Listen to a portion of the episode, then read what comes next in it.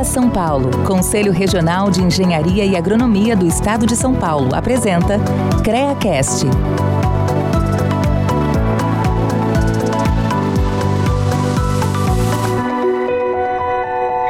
Olá a todo mundo que acompanha o CreaCast, que é o podcast do CREA São Paulo. Mais um meio de a gente levar informação para vocês, trazer tudo o que está acontecendo no mercado. E hoje eu vou receber um pedaço da equipe da Subtech, que é a nossa Superintendência de Tecnologia e Transformação. Hoje representado aqui pela Flávia, pela Ana, pelo Israel, é um pequeno pedaço do time, de todo o time do CREA São Paulo. Então eu queria agradecer a presença deles, agradecer vocês é, que nos acompanham esse é o motivo de a gente continuar com essa iniciativa realmente, porque vem sendo muito interessante trazer esse tipo de iniciativa, mostrar para vocês tudo o que está acontecendo, tudo que tem relação com a engenharia, com a fiscalização. Obrigado, pessoal. Por favor, gostaria que cada um se apresentasse. Começar pela Flávia. Olá, boa tarde. Bom dia. o que você quiser, é, Flávia. Sou Flávia Varga, estou responsável pela área de projetos e inovação. É um prazer estar aqui com vocês hoje contando um pouquinho de tudo que estamos fazendo e do que iremos fazer. Flávia, quanto tempo de Criação Paulo já? Um mês e meio, um mês e vinte dias. Flávia é aquisição nova. Ana? Oi, eu sou a Ana, eu sou gerente de experiência e atendimento. Eu estou no CREA há uns seis meses, mas com. Parece que faz bastante tempo. Sensação térmica de uns três anos. Israel? Eu sou Israel, eu lidero aqui a equipe de tecnologia, superintendente aqui da Subtech. Estou no CREA desde novembro, então vai fazer um ano aí que eu cheguei. Verdade, e... hein, meu? Um ano já, Um né? ano já. Bacana. Agradecer o pessoal da, da Secretaria de Desenvolvimento Econômico, a Patrícia Ellen, secretária, por ter cedido o espaço que a gente está gravando hoje, né? Que é a Ideias Gov, que é um hub de inovação, né? Que, que tem, acho que, muito a contribuir com processos de transformação. Então, obrigado, Patrícia, obrigado, Governo do Estado, por essa parceria. Pode falar um pouquinho também depois. Mas já entrando no nosso assunto, a ideia é falar um pouquinho sobre a transformação do CREA São Paulo, né? Esse processo que a gente fala muito, que a gente divulga muito, falar um pouquinho das entregas que já foram feitas, os desafios, as dificuldades. Todos aqui vieram da iniciativa privada e estão em processos de adaptação do CREA. Você viu que cada um tem um tempo aqui, mas é, aparentemente são poucos meses, né, para se startar e para se entregar coisas que realmente vão afetar a vida dos profissionais. É, falar onde a gente quer chegar com o conselho, acho que isso é bacana, para o profissional poder ter uma, é, um pouco do que a gente quer entregar para ele, aonde a gente pode chegar. Então acho que quem que quer começar aí? Do que já foi entregue, do que a gente pode entregar, da onde a gente quer chegar com a plataforma, porque eu vou cobrar de vocês, vocês sabem disso. Posso falar um pouquinho? Vamos lá, Israel. Do que das coisas que a gente tem desdobrado aí. Bom, é, eu cheguei em novembro, como eu já falei, com o desafio aí de de construir, junto com, com toda essa equipe que a gente estruturou, esse projeto de transformação do CREA. A equipe foi crescendo muito, foi tomando uma outra proporção e importância dentro do, do conselho. E a gente começou meio com um trabalho de formiguinha mesmo. Começamos a atacar as coisas que eram mais simples de resolver e que já iam gerando ali certas melhorias para o profissional. A gente entendeu que o nosso site ali tinha algumas, alguns problemas de usabilidade, de conteúdo. A gente começou a trabalhar em cima dessa melhoria. A gente entregou esse novo site, que é esse design que está implementado já no, desde do, do, começo desse ano. Começou a fazer uma curadoria em relação ao conteúdo também porque a gente entendeu que tinha bastante informações ali que estavam com problemas e esse trabalho de curadoria ele entrou num ciclo que de melhoria contínua então a todo tempo a gente está trabalhando para poder gerar uma base de, de, de, conteúdo atualizada fidedigna né com o que deve acontecer. E a gente já começou a pensar esse esse site com esse olhar de plataforma. Então o início o primeiro primeira entrega desse projeto de que é a plataforma que a gente pode detalhar um pouco depois, foi esse site, essa melhoria no site, que trouxe melhoria de usabilidade. Esse seria o MVP1? Exatamente, MVP1. A gente trouxe uma melhoria de, de usabilidade, trouxe uma interface nova, mais amigável, acho que ficou muito mais simples é mais fácil de você encontrar o, o conteúdo lá, porque a gente trabalhou muito a arquitetura de, da informação, né, de conteúdo dentro do site, e já pensando nesse futuro que é a plataforma de serviço. Aí o MVP1 foi essa melhora no site. Em seguida, a gente já começou a, a construir com apoio, acho que foi o primeiro trabalho colaborativo do CREA, em que a gente trouxe o profissional para perto para poder ajudar a gente a construir o que a gente entende que é esse portal de, de serviço. Então foi uma construção em conjunto. O profissional veio, trouxe para a gente insights, as dificuldades que eles tinham em relação aos nossos serviços e a gente foi construindo esse portal de serviço com base nisso. Então a gente realizou alguns workshops, teve ali desdobramentos de insights e começamos a implementar o portal de serviço, que já foi entregue, que está aí disponível, foi a nossa última entrega. E também é o, é o MVP1 do portal de serviço. Esse, é, na verdade, assim, a gente entende como MVP2 do Porque contexto da plataforma é o desdobramento, todo. O site foi o primeiro, o portal de serviço, que é conteúdo só de serviços, bem informativo, tem tutoriais, tá bem simples. É para facilitar a vida do profissional mesmo. Seria o MVP2 Entendi. do contexto da plataforma. Próximos que... passos em relação a. Peraí, segura os próximos tá. passos, não vamos adiantar. Tá eu, eu, vou precisar voltar um pouquinho, né? Beleza. E compartilhar com, com o profissional, até para falar da onde que surgiu essa iniciativa de se criar um, uma estrutura interna voltada para a inovação. Voltada para a melhoria contínua, voltada para esse mindset desse jeito, para essa cultura diferente, né? É, durante, o ano passado, durante a, o processo eleitoral, quando eu precisei me licenciar, eu vi que, assim, a gente queria transformar o conselho, queria inovar, queria a tecnologia, mas a gente não tinha cultura internamente. A gente tinha uma chefia, né? Para que todo mundo entenda, né? A gente tem níveis hierárquicos no CREA do ponto de vista administrativo. Então a gente tem de baixo para cima, a gente tem chefias, gerências, é, superintendências e as estruturas obrigatórias. A auditoria, a ouvidoria, agora o DPO, que, que cuida da, da questão da LGPD, e uma secretaria executiva que ajuda no administrativo, né? que tem ali uma equivalência à superintendência. Então o CREA tinha uma, um departamento pequeno, uma pessoa para promover inovação.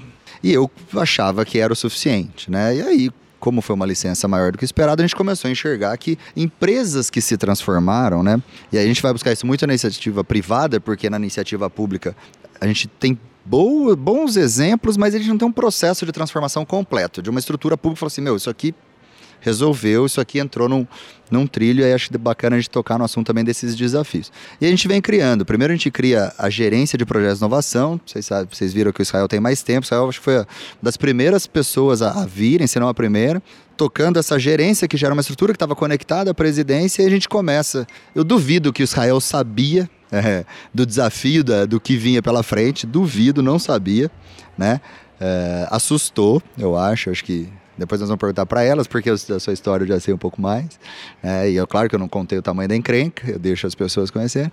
E aí até que virou uma superintendência, mas superintendência hoje que tem uma responsabilidade muito grande, responsabilidade do ponto de vista da função mesmo e do desafio, né? Olhar para dentro, fazer com que o CREA em si tenha um processo de transformação e tem diversos setores ali que precisam de inovação e olhar para fora da relação do CREA com o profissional e instituições de ensino, bastante coisa que a gente pode abordar também. E aí, Flávia e Ana, vou dar uma direcionada aqui. É, hoje, com o tempo que vocês têm, com que vocês ouviram que quando convidamos vocês né, para fazer parte desse time, era isso que vocês esperavam? É bem diferente do que venderam, entre aspas, para vocês? Ou é mais, é mais fácil ou mais difícil do que falar? Olha, é diferente. Não, não sei se mais Mandou fácil ou mais nessa, difícil.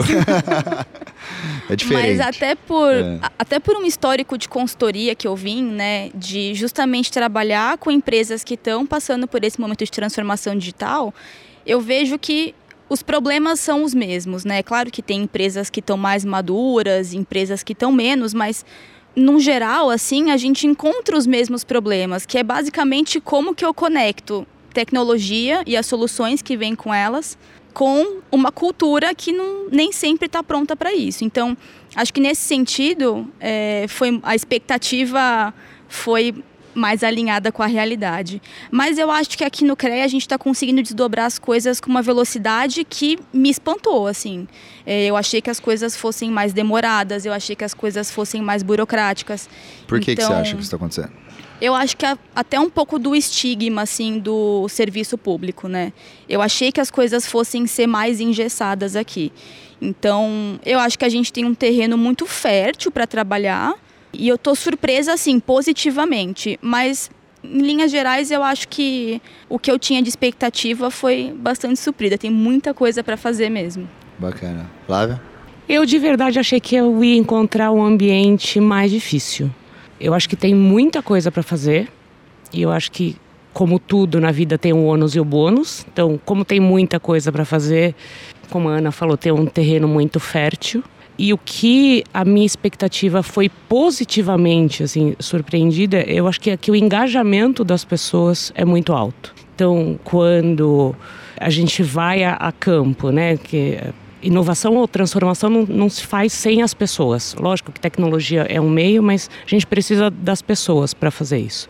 Quando a gente acompanha um processo de fiscalização ou quando a gente vai entender o, o atendimento, né, o que, que a gente pode ajustar na, na ponta, o que, que a gente pode transformar do processo, é, as pessoas estão muito afim de, de fazer. Então, Você fala corpo colaborativo. O corpo colaborativo. É, a gente pessoas... sempre bateu na tecla que ali a gente tem um material humano interessante para é. trabalhar. Se a gente souber trabalhar, eu acho que dá para fazer muita coisa mesmo. Sim, sim. E as pessoas têm o conhecimento do, do processo. Demais. Acho que falta um pouco de, de, E acho que isso que a gente traz, né, quando vem do, do de outros ambientes.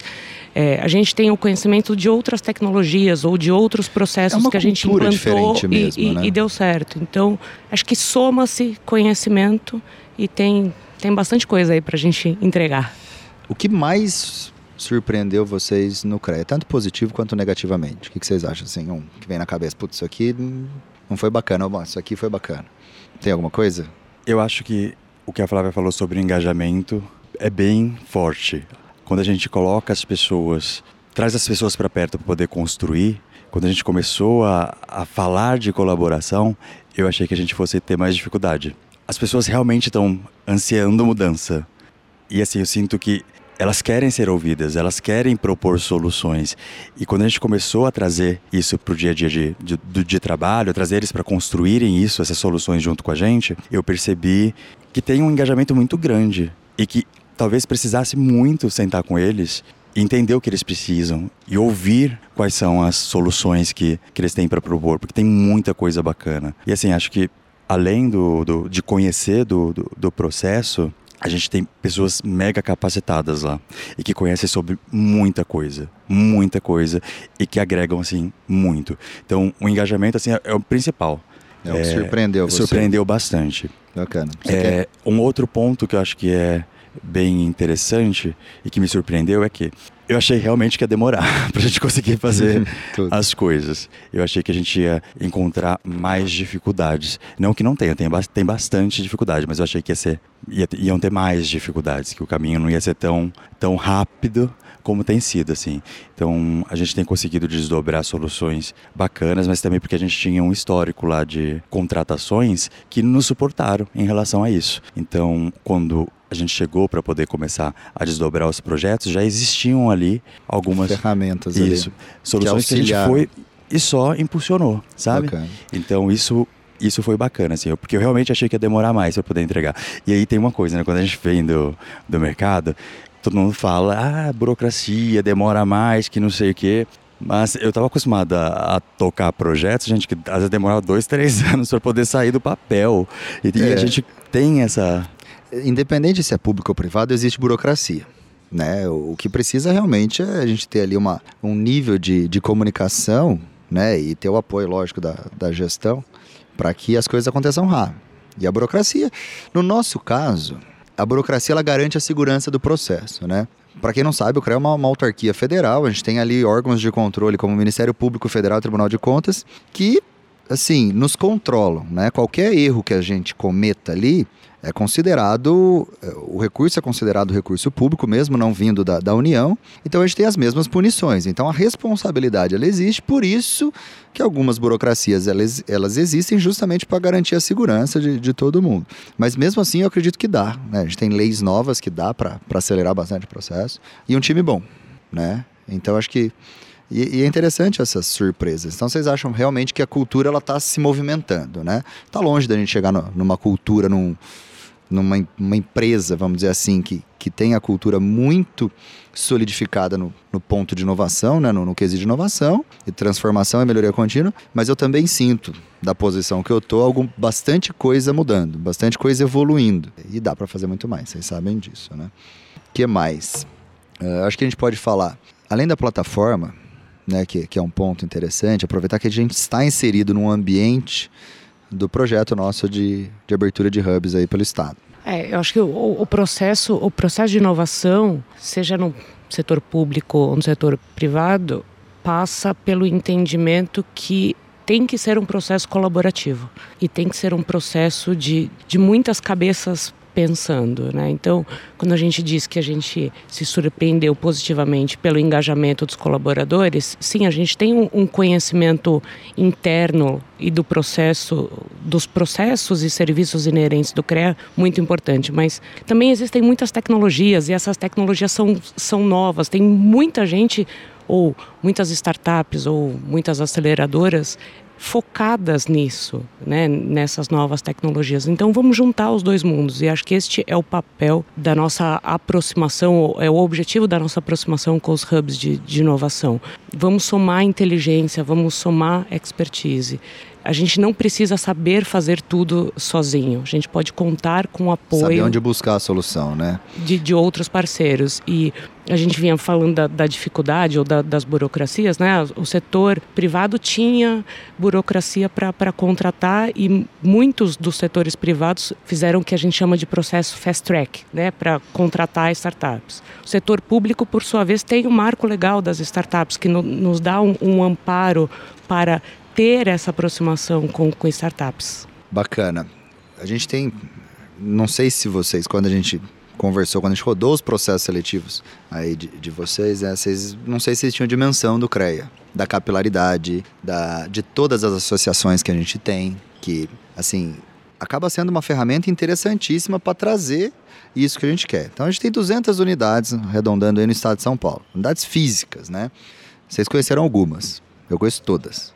E a gente tem unidades que assim são muito estruturadas do ponto de vista físico mesmo. Você consegue utilizar muito daquela estrutura, mais as parcerias que o CREA já faz com eles e criar essa cultura nesses, nesses lugares para buscar soluções aí nessa, nessas regiões.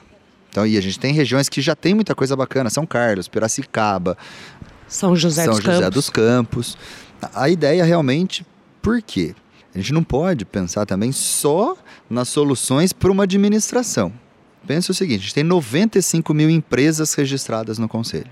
E eu tenho certeza que mais de 90% delas não tem nenhum processo de inovação rodando. Tenho certeza absoluta. Né? E a ideia é que essas entidades, a gente não só despeje os nossos problemas para que se venha alguma coisa interessante, mas para que ajude empresas a inovar. Ou seja, a gente vê, eu vejo duas coisas aí um projeto muito interessante, que só que é um desafio gigantesco, vocês sabem disso. Só estruturar isso já é muito difícil. Imagina colocar isso em, estruturar do ponto de vista do planejamento, colocar em pé, vocês sabem que é, é um desafio grande. Mais um, um segmento com uma oportunidade gigantesca. Gigantesca. Você olhar para a engenharia hoje, você tira algumas boas exceções aí de boas iniciativas, você tem as mesmas práticas aí sendo realizadas nos últimos 80 anos da mesma forma, evoluiu muito pouco. Construção civil, por exemplo. Lixo, mobilidade urbana. E aí você pega cada cidade dessa, né, que tem cidades no entorno, o quanto esse segmento é carente, da cultura de inovação. Do que a gente está tentando implementar aqui, virar uma febre no Estado. E o CREA pode ser um indutor, por meio dessas entidades, de transformação e, e de impacto positivo na vida das pessoas, né? Isso está nas nossas mãos, esse time que está aqui. Tem mais um pessoal aqui que está acompanhando, né? a gente que faz parte do time. E a pergunta que eu quero deixar para vocês, na verdade, que eu preciso que vocês sejam sinceros comigo. Você acha que dá para fazer? Dá para fazer. Além dos desafios da administração, que vocês já sabem que é um rojão que a gente tem lá, né? O rojão, sim, tem muita coisa para fazer lá. Né? Vocês sabem que o que depender de mim, eu vou fazer. Mas, assim, eu vou muito ser guiado por vocês nessas frentes. O que eu faço é ter ideia. Dá para fazer, não só dá para fazer, como pode render coisas muito bacanas. E a gente tem conversado bastante sobre isso. E quando a gente começou a desenhar o ecossistema CREA, e não é ecossistema de inovação, que todo mundo fala muito de ecossistema de inovação, mas vamos, vamos mapear aqui o nosso ecossistema. O que está conectado aqui, o CREA? A gente enxergou nisso uma mega de uma potência sabe? E que pode desdobrar. Graças a Deus, Israel. Mas é verdade. Tá ficando louco. Não, a gente chegou nisso, assim, meu, você tem as empresas, você tem os profissionais, tem as entidades de classe, tem os universitários. As instituições gente, de ensino. As, os universitários, as instituições de ensino, e a gente tem o CREA ali no meio, que conecta, que pode conectar tudo isso sabe? E que pode acelerar muitas soluções. Soluções para a gente, para a nossa administração, mas também soluções que possam gerar valor para o profissional, que possam gerar valor para a sociedade, para sociedade, né? para as empresas. Então, existe uma potência muito grande. Acho que se a gente pensar bem, esse lugar de conexão é muito difícil de você encontrar no, no mercado privado, porque assim, tem, você tem algumas iniciativas. É competição, não é? Mas você não tem nada que ramifique desse jeito, que estimule em diversos lugares ao mesmo tempo. É claro, a gente tem uma limitação de possibilidade de execução, porque a gente tem colaboradores, uma quantidade X, nós temos que fiscalizar o exercício profissional, a gente precisa melhorar a fiscalização, sabe disso. Ela vem evoluindo, mas vocês sabem todo o processo. Uh, o atendimento, Ana, acho que vale você pontuar aí os nossos as nossas entregas no atendimento é onde quer chegar, mas se vocês enxergam, como eu enxergo, essa potência realmente de, de trazer, por exemplo, trazer o, o TCC do estudante de engenharia para dentro de um hub de inovação. Eu falei, cara, não quero um, um, caderno espiral, pelo amor de Deus, bonito, puta, vai deixar na, na, na prateleira, mas tenta colocar isso em pé aqui, né? E ter para onde ele ir. Porque eu vejo hoje, vocês sabem, eu ando em universidades, faço muita apresentação em universidades, mas eu vejo que eles não têm para onde ir. E boas ideias estão sendo perdidas. Não tem quem apoie, né? Ou, é. ou quem conduza, ó, talvez esse caminho seja, seja interessante. E às vezes a gente perde uma baita de uma ideia de uma pessoa que se tivesse um lugar onde ela pudesse tentar desenvolver a ideia dela, às vezes a gente perde para o mercado de trabalho, ele vai ser um, um, colaborador de alguma empresa, nada contra, mas perde um potencial de empreendedorismo muito grande ali. É, e se a gente der essa opção, fala, meu, você quer empreender, você tem um ambiente favorável aqui, mas se você quiser seguir a carreira no mundo corporativo, tá aqui também. Isso para mim é dói um pouco quando eu vejo boas ideias e não vejo aonde conectar essas boas ideias, entendeu? Acho que o CREA pode ser essa ferramenta. E eu acho que o CREA ele pode ser a referência de inovação justamente, porque até você perguntou qual é o ponto positivo que vocês encontraram aqui. Eu acho que se no, no mercado privado a gente encontra a dificuldade de formar um time multidisciplinar, o CREA por si só ele já é um time multidisciplinar, né? A gente é um ecossistema gigante e a gente consegue essa pluralidade. É, de uma forma muito, muito comum, né? Então, é, acho que a gente está inserido num ecossistema em que é possível inovar mesmo. E eu acho que o atendimento, inclusive, ele é um termômetro de como a gente está entregando essa inovação. E aproveita a fala do atendimento, então. Você me mandou o relatório hoje. Mandei o relatório hoje. Pois é. é, a gente está numa, numa evolução muito boa. Até falando sobre entregar projetos rápido, né? A gente virou uma operação de atendimento em 30 dias. E, e isso, para mim, assim, é, é, fenomenal, é muito rápido. Isso vai pro, e... pro LinkedIn, né? é, é. Isso aí. E pro Guinness. É, pro Guinness. Pro LinkedIn e pro Guinness, boa. É. E a gente, mas a gente, a gente só conseguiu fazer isso porque a gente tinha pessoas que sabiam muito dos processos, muito dos serviços, que capacitaram essa empresa. Então, se a gente não tivesse isso, dificilmente a gente conseguiria ter essa operação virada em 30 dias. E a gente está numa curva de aprendizado que está sendo acelerada justamente por isso, né? Porque a gente tem o conhecimento, a gente só precisa entender como passar isso para o time ser capacitado. Mas eu acho que, levando em consideração que a gente virou operação no fim de julho fechamos agosto muito bem, fechamos setembro muito bem, acho que as perspectivas são as melhores possíveis mesmo. Mas aonde que dá para chegar com o atendimento, né? Porque a gente dividiu o atendimento em fases, né? Isso. A gente passou pela primeira fase de escalar a operação, né? O, esse projeto de atendimento ele também está em MVPs. O primeiro ele tinha um foco muito grande em escalar a operação, né? Então a gente tinha uma demanda muito represada, né? A gente não conseguia dar vazão para esses atendimentos. Então a gente aumentou. Tinha uma equipe muito trabalhava muito, mas era muito reduzida, né? A Exato. Equipe. A gente tinha um time muito pequeno para uma demanda muito grande. Então assim, não importa o que eles fizessem, a gente não ia conseguir zerar. É humanamente impossível. A gente sempre ia deixar essa demanda sem ser atendida. Sempre Sempre. Entendi. E aí acabava sendo uma coisa ruim para os profissionais e para quem trabalhava também, porque nunca tinha aquele, né, a- a- acabar o dia falando consegui, sabe? Enxugava E- gelo, né? Exatamente. E é muito difícil você criar uma, uma cultura em que as pessoas se sintam motivadas desse jeito, né? Então, essa primeira fase do MVP foi escalar a operação, né? Com os seus defeitos e com as suas qualidades, mas escalar. Então São quatro a gente MVPs que a gente dividiu? São quatro. Isso. Então a gente saiu de um time de nove pessoas, mais as unidades, né, para um time de 180 agentes de atendimento com o horário expandido também. Então a gente conseguiu aumentar a nossa capacidade. Hoje o CREA atende de que horas a que horas? Das 7 da manhã às 21, né, de segunda a sexta, e de sábado das 7 às 13. Isso é bacana. Acho que nem todo mundo tá sabendo que hoje o CREA atende esses horários aí pelo Exato. E hoje a gente está atendendo e-mail, telefone e chat. e-mail, telefone e chat, né? Isso. Para o MVP2, né, que é essa fase que a gente está agora, a gente vai aumentar os nossos canais. Então, a gente em breve vai ter WhatsApp, Telegram e SMS. Então, a gente vai acompanhar uma tendência né, das, da- das pessoas buscarem um atendimento cada vez mais imediato. Isso se o WhatsApp voltar pro ar, né? É. hoje o WhatsApp tá fora do ar. Vocês devem estar sabendo. WhatsApp, hoje, não, Facebook, hoje não é um dia muito bom para falar disso. Instagram, ninguém tá postando nada. Tá tudo em paz aqui. Exatamente. É, não, mas E- brincadeira, mas a gente vai expandir para esses canais. É, a gente vai ampliar esses canais e aí a gente vai passar para os próximos MVPs, né? Que é também olhar para as unidades, entender como que a gente pode é, otimizar o atendimento presencial, o atendimento nas unidades. A gente vai visitar as unidades, entender como que é o dia a dia, a rotina, os processos. E aí com isso a gente vai criando uma inteligência analítica em cima desse atendimento, né? Então o atendimento ele vai ser uma ferramenta para as áreas entenderem se tem algum problema com algum processo, como que a gente pode melhorar, como que a gente pode acelerar algumas mudanças. Então, ele vai ser muito um termômetro das coisas que a gente está fazendo também. Bacana. E o, a última entrega. Lá, a hora que a gente terminar os quatro MVPs. Fala pra mim, né? Pra mim não, pô, pra quem tá acompanhando. Lá, ele do dia a dia. O que, que ele vai sentir de diferença? O que, que ele vai usar? Assim, esquece o administrativo. Fala assim, meu, ó, você que é engenheiro, você vai ter isso aqui. Que eu também quero saber, porque eu preciso divulgar Olha, isso. quando a gente acabar é, esses MVPs, a gente vai ter um, um CREA em que o profissional consiga entrar em contato e ele vai ser atendido de uma forma personalizada.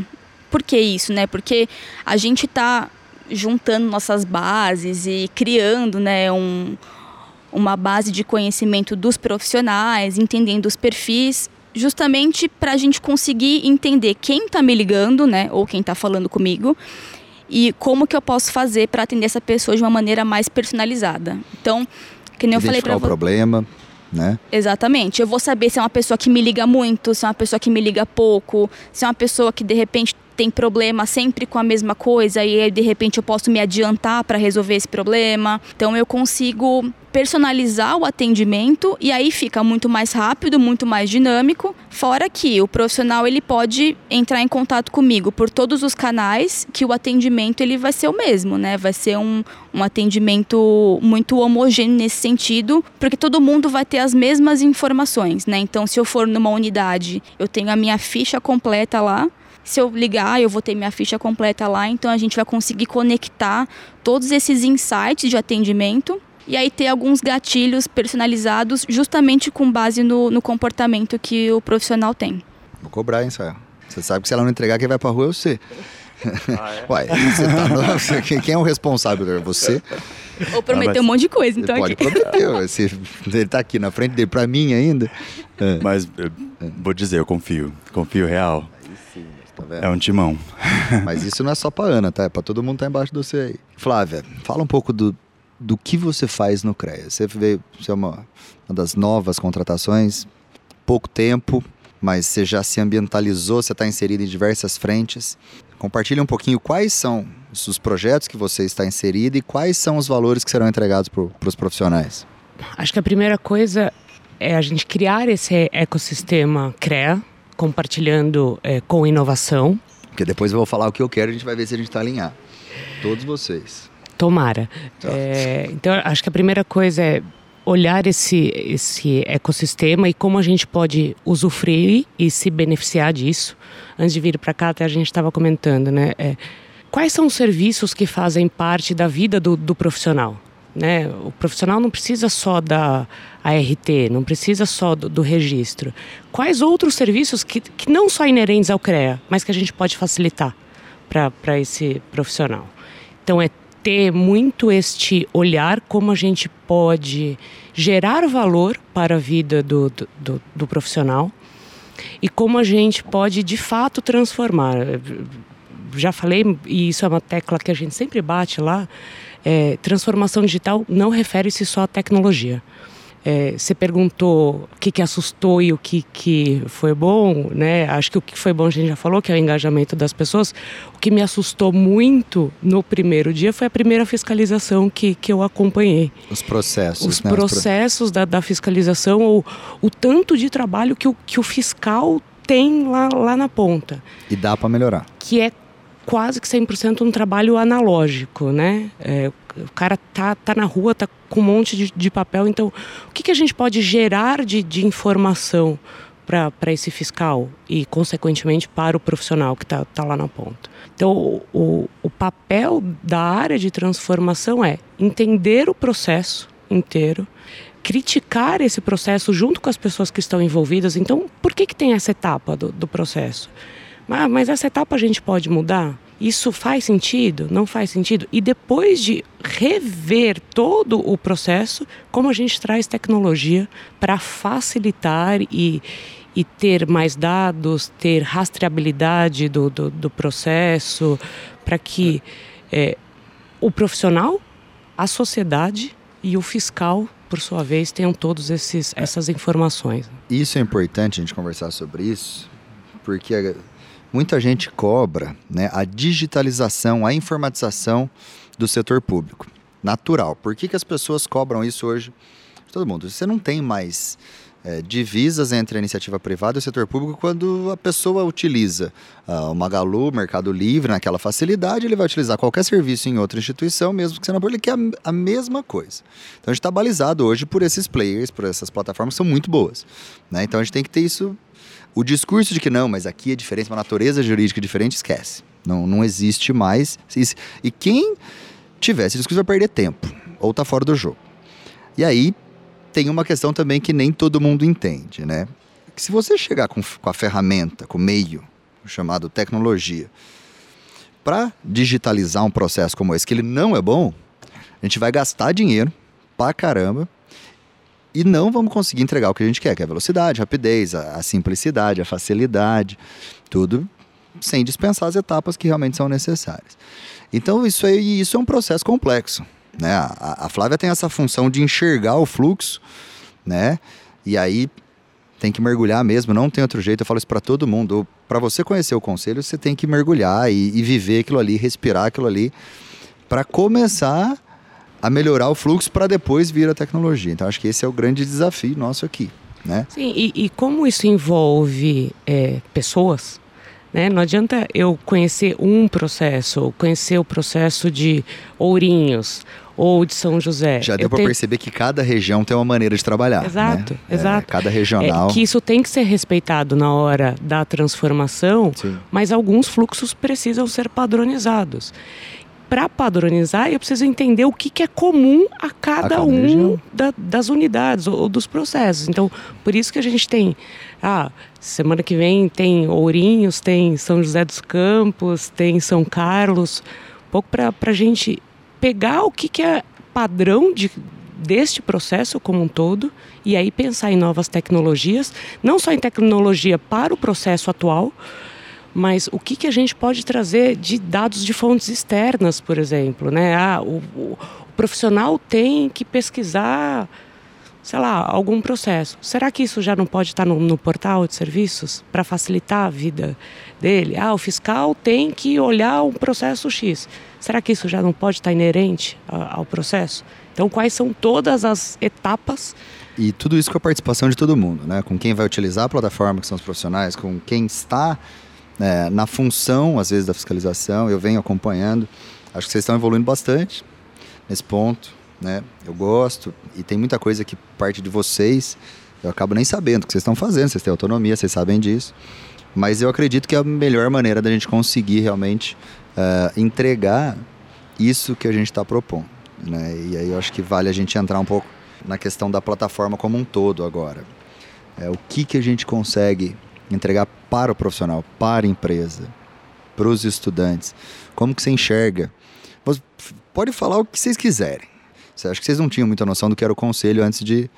Podia ter ouvido falar alguma vez da vida, a CREA São Paulo, tá bom. Deve ser igual ao AB, igual ao Conselho de Medicina, mas o que era mesmo, vocês não sabiam. Certo? Certo. Tá. Nada de conselho. Ana? Sim. Você, você conhecia a marca, mas não. Eu passava na frente, voltando meu antigo trabalho. Aí eu vi o prédio. E é interessante porque, assim, os profissionais também não conhecem o conselho, a função do conselho. Nós temos uma função, clara, fiscalização, porque a gente precisa proteger as pessoas. Se a gente executar só isso, legalmente a gente fez o, o nosso trabalho. É disso que nós somos cobrados, né? Aqueles órgãos de controle que eu falei para vocês. Mas vocês sabem, vocês me conhecem, e não, não foi isso que conectou vocês aqui no conselho, né? Foi a possibilidade de transformar o CREA São Paulo em um case de transformação de verdade muito mais completo que isso, que isso vire exemplo para outros conselhos, para outras iniciativas, né? É, e aí dentro desse processo de transformação que a gente conversa muito, o que, que você acha que dá para entregar para esse pessoal que cobra muito essa informatização, esse, é, esse aumento de serviços do conselho, né? Aquele cara que paga anuidade, fala assim, meu, paga anuidade, o que, que eu vou ter? O que, que você acha que dá para a gente conversar disso aqui? Bom, eu acho que a gente já entendeu a potência do CREA de conexão, esse lugar onde a gente pode gerar valor para o profissional e a gente está trabalhando em cima disso. Então, a plataforma que a gente entende de serviço, ela tem como objetivo deixar os nossos serviços mais eficientes, mais simples, mais intuitivos, mas ela também tem como objetivo gerar valor para o profissional através dessa potência que o CREA tem de conexão. Então, é uma plataforma mesmo. A gente quer conectar ali tudo que faz parte da vida do, do profissional. profissional tudo, precisa, tudo que né? ele do, do profissional isso.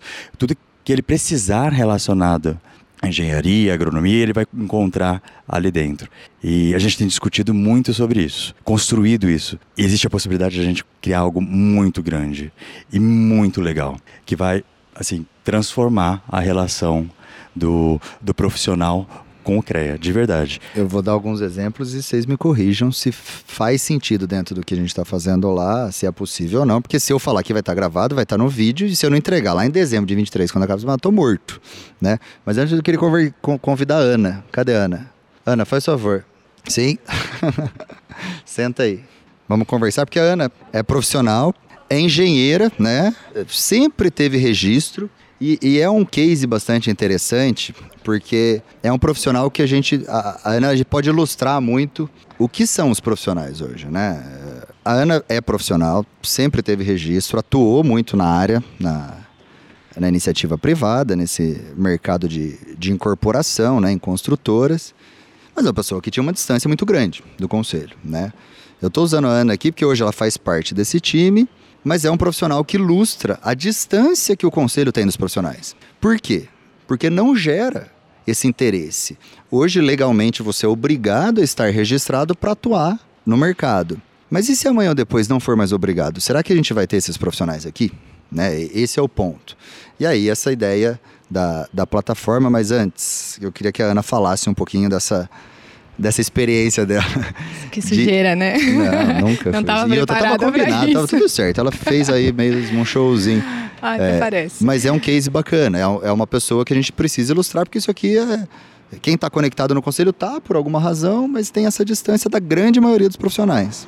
Não, e é isso mesmo. Eu acho que na, desde a faculdade, né, assim, a gente quer a carteira do CREA, quer se formar para ter a carteira do CREA, mas mas a gente tira realmente porque é, é obrigado, né? Para exercer a profissão é preciso Eu acho que não só RT. isso, Ana. A, gente, a ideia é conversar. A gente tem orgulho. Tem, Tem orgulho, eu preciso da carteira. Sim. É, Pô, a carteira legal. faz sentido eu Mas ter. Ao passo que você tem orgulho, você fala, isso aqui po- poderia gerar muito mais pra gente. É, então a carteira assim, você quer ter, você quer tirar, então você quer se formar, pegar a carteira, mas assim, na sequência, você realmente só paga por ser obrigada a pagar. Ainda mais eu acho que na capital a gente é muito distante né, das entidades, do conselho como um todo.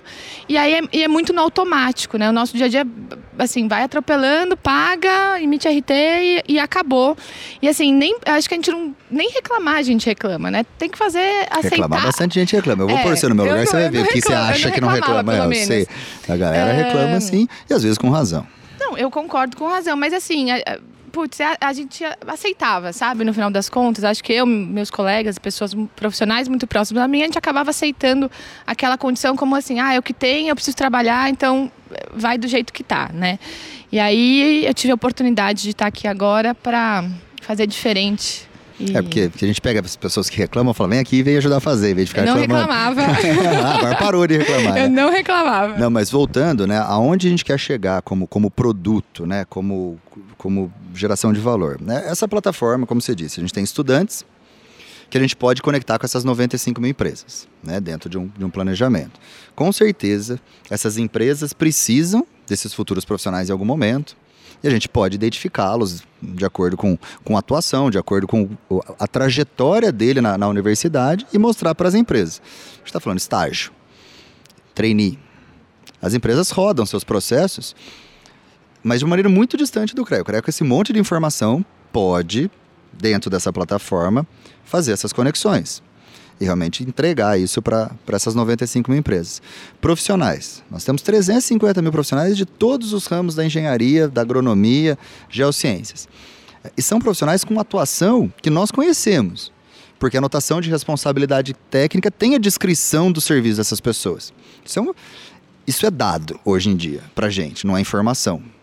A gente não tem valor nessa informação. E lembrando, a RT é um, é um documento é que ele tem fé pública, tem valor de contrato. Então tem uma tem uma, um brasão da República ali, ou seja, tem uma validade muito forte para mercado, né? A necessidade do, dos acervos em processos licitatórios, isso é muito interessante. Se a gente colocar tudo dentro dessa plataforma, contribuir, a gente vai conseguir contribuir para o poder público. Quando rodar seus processos licitatórios, essas empresas e esses profissionais, a gente mostrar esses acervos que eles têm. Ponto. As necessidades dessas empresas em buscar profissionais capacitados. Dá para fazer, né? Todas as frentes de capacitação que a gente tem hoje, que rodam nas entidades de classe, que rodam nas universidades, colocar tudo isso dentro do, meu, do mesmo lugar e fazer as conexões e enxergar o que cada profissional está procurando de capacitação que ele está fazendo e mostrar para o mercado quem está se capacitando e quem não está. E aí o mercado decide se quer contratar essas pessoas que passaram por vários processos de capacitação que a gente pode oferecer. Não que a gente vá virar uma, uma universidade, mas a gente pode conectar tudo dentro de um mesmo lugar, certo?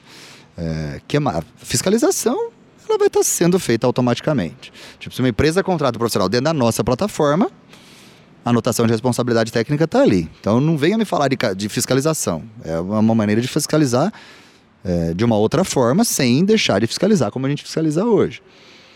Vocês acreditam que dá para entregar isso aí? Ana, você reclamaria menos se a gente tivesse essa plataforma antes? Gente, eu não vou nem reclamar com essa equipe aqui. para, tá. trabalhando com vocês. Mas eu quero saber dele se dá para entregar isso, né? Lógico que dá. Eu acho que além de entregar isso, é, é possível entregar mais. Eu acho ah, que muito. Eu não vou pular aí, porque é... se eu sair daqui, eu não vou conseguir voltar para cá. Eu acho que muito provavelmente o projeto plataforma é o projeto que a gente não vai conseguir acabar porque é um projeto que não tem fim. É, Graças a Deus.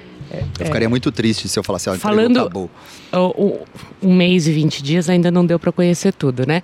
Mas quais são os, os serviços que os profissionais precisam? Ah, então ele precisa de um programa tecnológico para desenvolver o projeto. Será que isso não pode estar dentro da plataforma? Ele precisa de um seguro de responsabilidade civil na obra. Será que isso não pode estar dentro isso da é plataforma?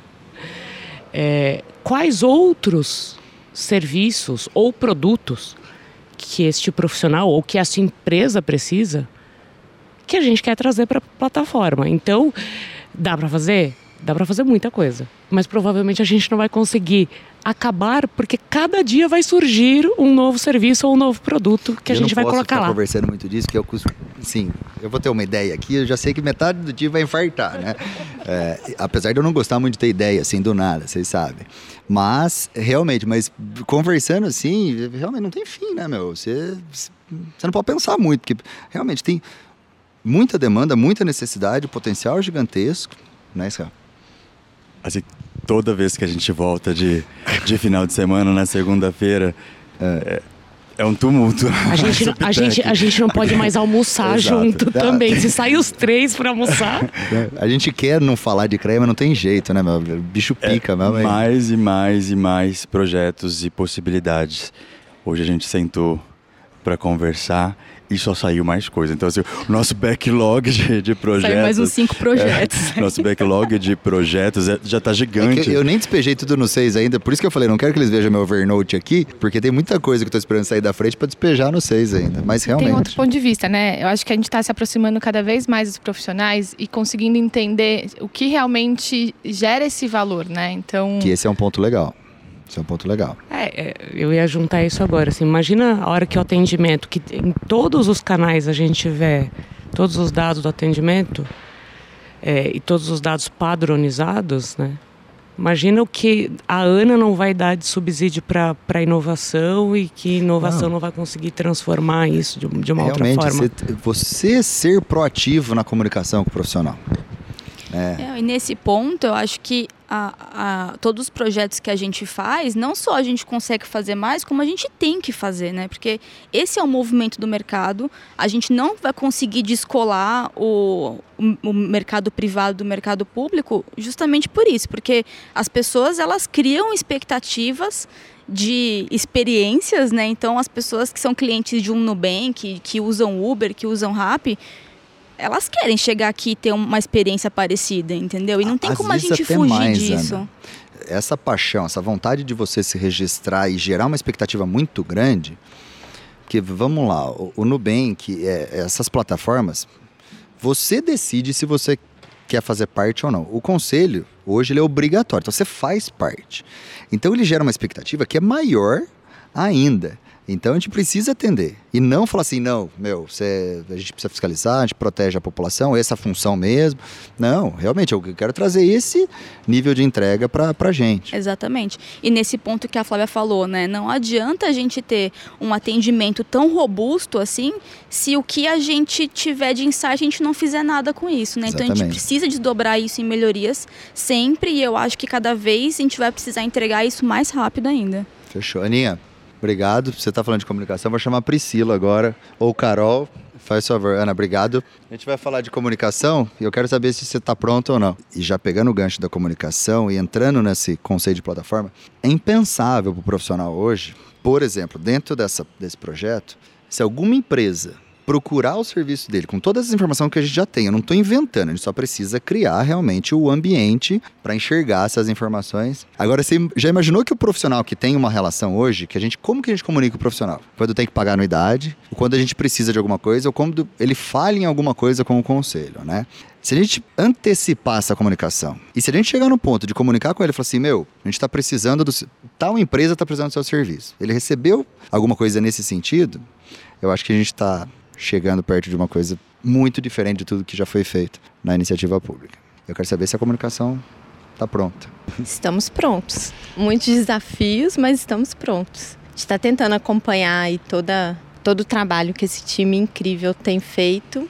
E a gente tem tentado contar um pouco para os profissionais e levado para eles todas as inovações que o CREA tem trabalhado.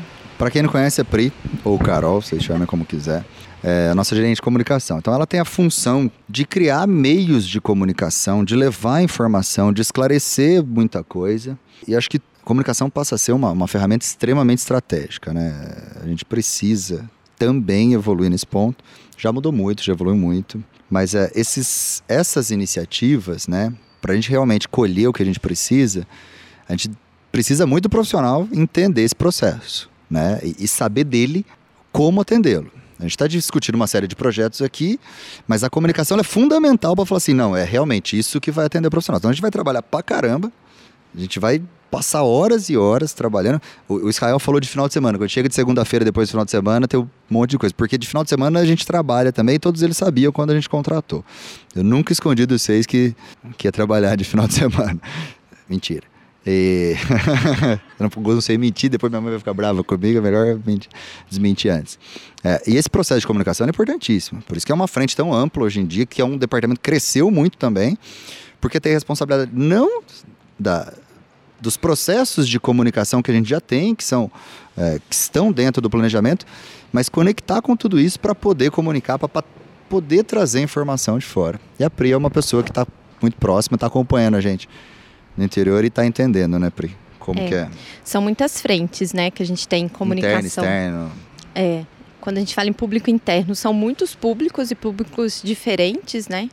A gente tem rodado o estado, eu especialmente tenho acompanhado bastante a sua agenda e é isso. Uh, quando a gente está em Barretos, a gente está falando de um público. Quando a gente vai para Catanduva, é um público completamente diferente. E olha que é meio perto. Aí quando você vai para São José dos Campos, parece que você não só mudou de é. público, parece que você mudou de estado.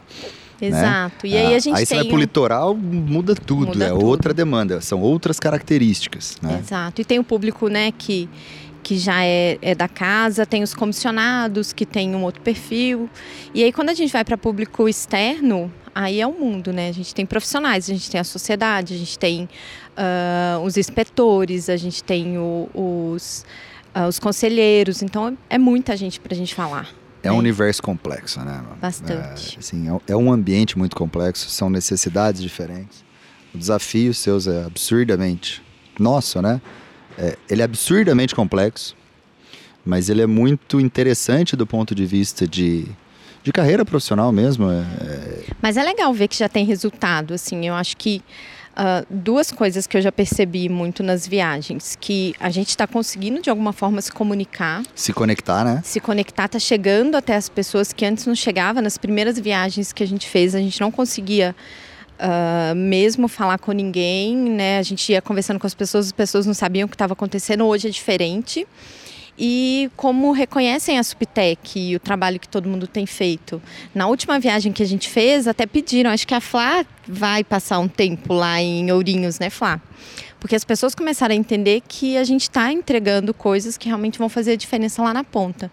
Então é muito legal fazer parte desse time e entender esse reconhecimento, principalmente do público interno. Conta como você veio parar no CREA? Como que eu vim parar no CREA? Tem alguns culpados.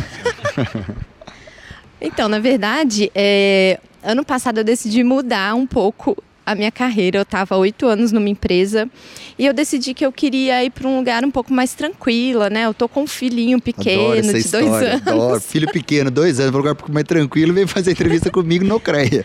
Aí eu contratei uma consultoria de transição de carreira, paguei oh. uma nota. Adoro. É.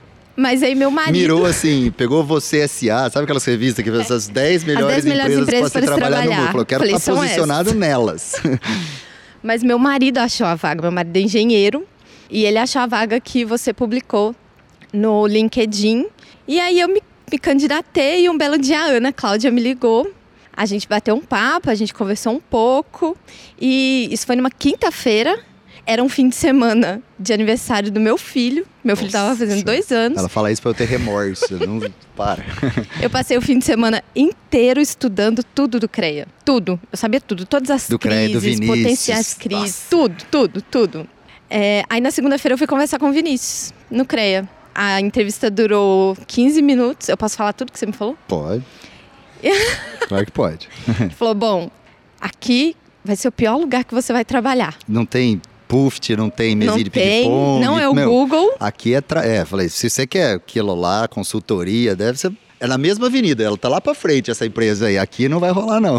Mas que tinha um projeto muito legal e me contou um pouco sobre tudo que ia acontecer, né? O Israel já tinha chegado, acho que tinha o Israel, a Ana e o Marcelo, acho. Acho que a Ana chegou junto comigo. Eu entrei uma semana depois de você. É, é verdade. Acho que eu, a Ana e o Bruno, a gente foi chegando é, meio que junto. É, porque os processos eles foram é, rodados assim, é. quase em paralelo. Só que por causa de agenda eu marquei um dia cada um. Foi isso. E aí estou aqui, trabalhando muito mais do que eu já trabalhei algum dia na minha vida. E o melhor, assim, que eu não falei nada do que ela estudou o final de semana inteiro, que ela não deixou me de... Não nada. ela fala, tem hora que eu quero te matar, porque você não perguntou nada. Eu falei, você acha, mamãe? Hoje ela me conhece, né? E eu, sempre, eu falei pra Ana, quando a Ana traz o, os currículos, eu falei assim, Ana, você me conhece, é uma pessoa complicadíssima para trabalhar. Como é que é o perfil? Não vem? Eu falei, não, pode conversar que eu acho que é bom. Daí eu conversei com a Pri, falei, você pode começar amanhã? Eu falei, não, preciso começar segunda-feira que vem. Eu falei, então, então começa. E aí a gente vai testando e vai avaliando, e, e aí também foi uma surpresa muito bacana. Mas Você uma me falou história- isso também. A gente testa. Se der certo, ok. Se não der, a gente marca um churrasco e toma uma Eu cerveja. falei, a gente fica amigo de cerveja e acabou, meu. Mas uh, aqui é entrega, entrega, entrega. Né? Mas é isso. Mas eu tô gostando muito. Isso que é o mais importante, né? Acho que esse é um Acho que desafio para tudo todo que a gente mundo. está construindo junto, né? Os quase 700 colaboradores do É, CREA. eu acho que o, Muito legal. o que une todo esse time, né? Não só o time que, que chegou agora, o time que já tava. Então, o Gui tá aqui, que tá no atendimento, que fez uma moda de viola, né? Esses dias, bacana. Aonde que estão as conexões nossas, né? É o propósito. É assim, é enxergar isso que você enxerga. Não, tem um potencial monstro e, e dá para fazer. Tem trabalho pra caramba, né? Tem desafio, às vezes a gente vai errar. Mas eu sei que no outro dia, cedo, 8 horas da manhã, eu vou estar lá e vocês vão estar lá também. Então isso me é o que motiva a gente. Tem mais alguma coisa que a gente pode compartilhar aí? Já encaminhando para o encerramento, eu tenho uma pergunta final aqui, depois para vocês. Mas ainda... Vou deixar vocês, posso? Tá jóia, Pri, brigadão. Tá bom? Quem precisar de alguma coisa aí de comunicação, Pri, Leandro, Bianca, estão tudo aqui, fiquem à vontade, né? O que, que vocês acham que, que a gente pode contribuir para levar é, a informação para os nossos profissionais, para as nossas empresas, para nossas instituições de ensino, para os futuros profissionais desse processo do CREA? Eu acho que tem um movimento enorme e acho que o que a gente pode compartilhar com todo mundo é que todos, todos que estão envolvidos nesse projeto têm uma vontade gigante de construir. E a gente vai fazer. A gente vai fazer. Sabe, todo mundo que veio, veio sabendo de todos os desafios, veio sabendo das possibilidades, tudo que, que a gente pode construir. Então, vieram sabendo de tudo. Tu- Das E dificuldades, dos enxergando- desafios, tudo. Isso, enxergando exatamente esse grande case que a gente pode construir.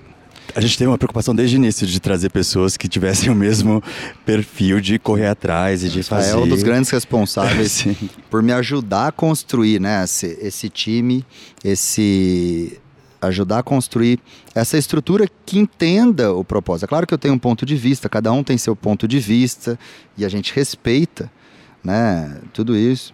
Mas o Israel foi uma Israel foi um cara difícil de trazer, vocês, não imaginam. Eu queria preciso gravar um podcast para contar a história do Israel para vocês. Mas ele vem e ele vem entendendo. Cada dia que passa, ele vem entendendo. A Ana, né, conectou logo depois ali. E, e a Ana inicia na, na GPI, depois ela vem para o gabinete fica mais próximo. E aí a gente começa a dar visão para todo esse pessoal que vem. Você começa a me ajudar a buscar pessoas no mercado que venham nessa conexão. E, e hoje realmente tem um. Somado ao time que estava ali, que conhece muito, né? A gente cria duas frentes assim bastante interessante. Faz bastante tempo que eu tô próximo do, do sistema, já vi muita coisa, já passei por muita coisa, errei muito. Mas eu ouso dizer assim, que eu nunca vi nada parecido acontecendo no sistema. E nem com as interfaces que eu já tive com outras estruturas. Então é nisso que eu aposto muito. Mas isso depende da gente, né? Essa entrega, não tem jeito. Então, do mesmo jeito que você falou que vocês acreditam, eu também acredito. A gente vai ser criticado, a gente vai incomodar, vai vir paulada de tudo quanto é lado, às vezes da onde a gente não espera. Mas eu percebi que esse time ele tá amadurecendo muito rápido tá muito cascudo para as pauladas, né? A gente sabe, para cada passo que a gente dá, o prédio blá, blá, balança às vezes, vem paulada de fora, vem paulada de dentro. Mas eu acho que não tá claro para todo mundo que a gente não quer prejudicar ninguém, a gente quer entregar e, e, e deixar um conselho ali muito melhor do que a gente pegou, né? Que é isso que, que conecta a gente, ou não. Exatamente isso. Exatamente É isso, isso. Ana? É, e eu acho que as pauladas também, elas, elas têm um lado bom que colocam às vezes a gente num, num ponto de vista que a gente não tinha, né? Eu acho que um dos pontos fortes do, do nosso time, do nosso trabalho, é que a gente se sente muito livre para fazer as coisas, para sugerir, né? Então, acho que a- acaba sendo o preço que a gente paga e tá tudo certo, assim. É, acho que é um ponto forte que, que acho que o bônus é muito maior do que o ônus mesmo. A, a jornada é muito interessante, né? É, é bastante interessante. Eu acho que é um time que está acostumado à resiliência. A gente sabe que Tem hora que a gente vai tomar um soquinho aqui, mano. Tem hora que. vai respirar e vai precisar passar. Ficar quieto, falar, meu, eu quero ir pra casa, eu quero É. ficar na minha. Né? Mas, mas eu acho que, é, e você dá essa liberdade pra, pra gente, eu, eu acho que a gente sabe que no meio desse caminho, talvez a gente erre. Com certeza. Não existe inovação sem erro, esquece. E, e talvez a gente tenha que dar um passo para trás. Talvez não dê tempo de dar um passo, a gente tem que dar só meio. É, ou dois às vezes, fazer o quê? pra- mas todo mundo tem o mesmo propósito, que é o, o, o deixar um, um conselho mais transformado, um conselho mais tecnológico, um conselho Mais que entregas. atenda mais ao profissional e à sociedade. Eu Acho que todo mundo aqui, quando tá, tá difícil para um, o outro apoia e assim por, por diante. Isso é, isso é realmente o, o objetivo, né? A jornada ela vai ser dura mesmo. Como está sendo. A gente está aqui nesse, nessa tentando dar uma descontração, mas o dia a dia ele, ele, é- ele é muito difícil. Porque tem muita coisa, tem muito trabalho, não, não são soluções simples. Existe um CREA São Paulo no mundo. E a gente está tentando construir esse processo de transformação nesse conselho, que só tem ele. Então é um cliente muito específico, muito difícil. Mas, ao mesmo tempo, eu acho que se a gente entregar o que a gente está falando aqui para o engenheiro, independente de qual segmento você for, para o agrônomo, para o tecnólogo, para os geólogos, para os geógrafos, para todo mundo, essa estrutura, para as empresas, para a sociedade, eu acho que esse time toca a transformação em qualquer lugar do mundo.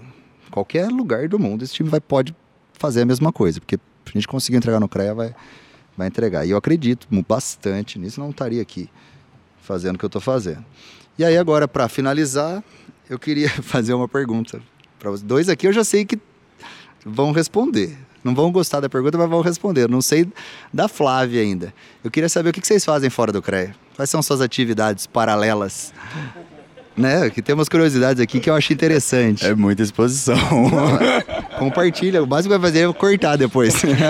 Mas vale a pena. São pessoas que têm algumas atividades interessantes fora do CREA. Ah, bom, eu tenho um. Fala agora o Israel, não o superintendente. Tá. eu tenho uma, uma formação em, em negócios e em tecnologia, que é acaba desdobrando todo esse meu trabalho. Mas eu também eu, eu sou apaixonado por artes. Apaixonado. Então, em 2013, eu me dei ao luxo de fazer uma faculdade de artes e eu tive que parar tudo que eu estava fazendo naquele momento para poder desdobrar essa faculdade, porque ela era de dia. Mas eu me dei ao luxo porque eu gosto. Então é algo que eu tenho paixão. Nunca enxerguei como algo profissional. Assim, para virar dinheiro, para transformar em dinheiro, porque eu gosto de, de arte política, eu gosto de, de, de, de ter, é, de despertar a partir da, da arte é, discussões.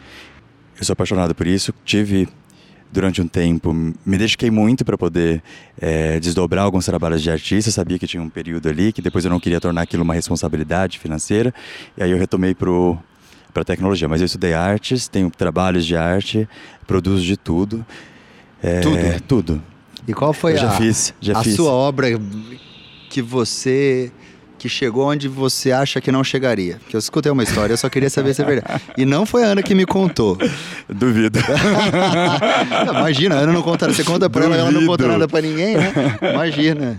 Se a gente precisa fazer, saber, tipo, que alguém fique sabendo, alguém, a gente solta ali, ó. É, mas. Mas em 2018, acho que foi 2018, eu, eu fiz uma exposição no Hotel Tivoli, aqui em São Paulo, na, na recepção do, do hotel.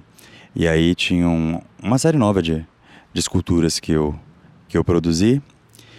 A Lady Gaga se hospedou lá no, nesse hotel. E ela viu a exposição e ela gostou de uma das obras que estavam lá. E Você pediu disso? Que o- pediu para levar a escultura pro, pro quarto e me ligaram para poder dizer que ela tinha gostado da escultura, pediu para eu ir lá, levei um esculacho dela, depois eu conto. e ela comprou essa, essa escultura e levou. Você sabia que ele vendeu. Vou falar no microfone. Que ele É. vendeu uma obra dele pra Lady Gaga. Sabe quem é. Lady Gaga? Aquele filme que você chorou lá no avião do meu É. lado. Como que chama? Ah, o Guilherme chorou no avião. Tipo, eu falei, você tá chorando? Eu tô assistindo o filme da Lady Gaga aqui. Nasce uma estrela. Ela comprou. Você sabia? Vendeu, Vendi. gente. O Israel, eu não sabia. vendeu uma obra para Lady Gaga. E eu não sabia, fiquei sabendo esses dias. Sim. Você vê, qual que é o Instagram, Israel? É israelmacedo.art. Pois olhem lá. Ele prova isso que ele tá falando. Ana, você Agora, também tem. agora vai parecer muito desinteressante minha vida, né? Não, você é o quê, filho? Você tá louco. O que que era a pergunta? Vidas paralelas ao CREA São Paulo. Ah, Vida fora do CREA São Paulo. Veja, olha, eu gosto de ler, eu gosto de sair pra comer, né? Eu sou ah, praticamente uma senhora, entendeu? Eu tenho, eu sei a resposta que você quer. Eu tenho um Instagram de desenvolvimento pessoal, que eu gosto bastante desse assunto. E aí criei esse Instagram pra dividir o conteúdo. Eu só não vou mostrar- abrir o Instagram para mostrar para todo mundo aqui, Porque não tá funcionando. porque o Instagram não tá É. funcionando, justo hoje, né? Mas fala desse, do seu Instagram. É isso Que mesmo. eu achei sensacional, é verdade. Porque eu, eu também fui, eu sou o último a ficar sabendo das coisas lá dentro, né? É, mas fiquei sabendo depois também, que é sensacional. Qual que é o Instagram? É arroba vida.ágil. E o que, que você faz nesse Instagram? Além, assim, desenvolvimento pessoal, mas quais são as linhas que, que você adota ali? O que, que você leva para as pessoas? Então, eu faço um paralelo com metodologias ágeis para a vida pessoal, né? Então, é, a gente ter objetivos curtos, é, metas concretas e sempre ficar medindo o resultado, né? Fazer esses ciclos aplicado na, na vida pessoal, que eu acho que faz bastante sentido. Faz Então, muito sentido, é muito bom o conteúdo lá. Sigam. É muito bom mesmo. muito bom, sigam lá. E- É, e para quem acha que não existe vida fora do CREA, lógico que existe. Vocês estão vendo aqui, a gente tem alguns exemplos disso. E Flávia, agora você, eu não sei, não, Eu não faço chegou não. usufruto de ser amiga Você deles, consome. né? O que, que você faz? Eu sou amigo deles. É, assim, do lado B da coisa eu também caio às vezes. As pessoas sabem que eu sou um pouco É. estabanada. É. Preferência com café na mão. Mas eu dou aula. Eu Dou aula no, no MBA de, de inovação. É, eu sou mentora de algumas startups, al- alguns processos voluntários. E acho que é isso. Instagram? Instagram, Flávia Varga, mas não tem muito conteúdo Então a gente vai começar de a metodologia. usar o Instagram da Flávia para levar essa, essas coisas também, essas mentorias. Isso. Você dá aula, né? No... Eu dou aula. Verdade. Quando Na- assim, às vezes da meia-noite às seis. eu não queria prejudicar a sua vida fora do CREA. Não, mas isso já era comum, parte, assim. né? Israel me conhece desde 2016, ele sabe que isso é, é comum. Mas Não. é, o, o dar aula é, é uma forma de, de me atualizar também, né? De, de estar E é, próximo uma, a... e é uma forma de você ajudar pessoas também a evoluírem, né? Acho que é, o- Sim. é uma ferramenta que, que a gente tem a possibilidade de ajudar outras pessoas. Eu acho eu gosto muito de quem compartilha conhecimento. Admiro bastante. Senhores, é isso. Não tem nada. Não, o que, que eu faço? Não, eu sou São Paulino, mas assim, tenho Fusca, uma Kombi, que eu não consigo andar, que faz acho que dois meses que eu não, que eu não ando. Não, mas hoje eu full time creia. Eu gosto da cachaçinha, vocês sabem. Isso é isso que eu tomo no final de semana. Vocês sabem, né? Porque começaram a tomar cachaça também, né? A minha cachaça. É, foi a É, Priscila. Essa foi a Foi Priscila. a Carol. É. Tá. Não, isso aí é, é para compartilhar com as pessoas também, né? Que às vezes ó, a, a marca CREA, ela fica na frente e, e todo mundo enxerga as pessoas como CREA, CREA, CREA. É, e às vezes né, as críticas que vão além da instituição não percebem que existem pessoas por trás, né? A crítica faz parte, mas às vezes é, a gente entender que, que existe um ser humano por trás disso é, é interessante. Às vezes poderia diminuir um pouco a pilha também em alguns momentos. Mas obrigado, Israel, Ana, Flávia, todo o time do CREA São Paulo, todo o time da Subtec. A ideia é a gente bater esse papo com mais pessoas e, e conforme a gente for evoluindo nesse processo de transformação, a gente vem para contar mais um pouquinho. Espero que vocês tenham gostado. Também é um reconhecimento nosso a tudo que vocês estão fazendo, toda a dedicação, o, o sacrifício que eu sei que, que não é fácil, né? O processo ele é sacrificante, então faz parte também. Então, muito obrigado até aqui por tudo que vocês fizeram e por ter participado do podcast nosso. Obrigada. Adorei. Nós que agradecemos muito. Muito. Faz, Rael. Ainda bem que a gente não saiu daqui com nenhum projeto dele, porque ele não para. Não, não posso. Não eu, preciso, eu para. preciso usar o time aqui Pra encaixar a conversa. O E projeto nós seu vamos falar daqui a também, pouco. eu né, chefe? Seu também. Olha o que tanto que tem esse caderno. Eu comecei ele ontem. né? Hoje é terça? Hoje é terça? Então eu comecei ele hoje, ó. Tem duas folhinhas já. Muito obrigado, viu, senhores? De verdade. Meninas, Valeu. obrigado. Pessoal do time que tá aqui acompanhando, brigadão. Obrigado a vocês que estão acompanhando também. Até a próxima. Você ouviu CreaCast, o podcast dos profissionais das engenharias, agronomia e geociências. Uma realização do CREA São Paulo, Conselho Regional de Engenharia e Agronomia do Estado de São Paulo, que você ouve no site e aplicativo da CBN e também nas principais plataformas de áudio.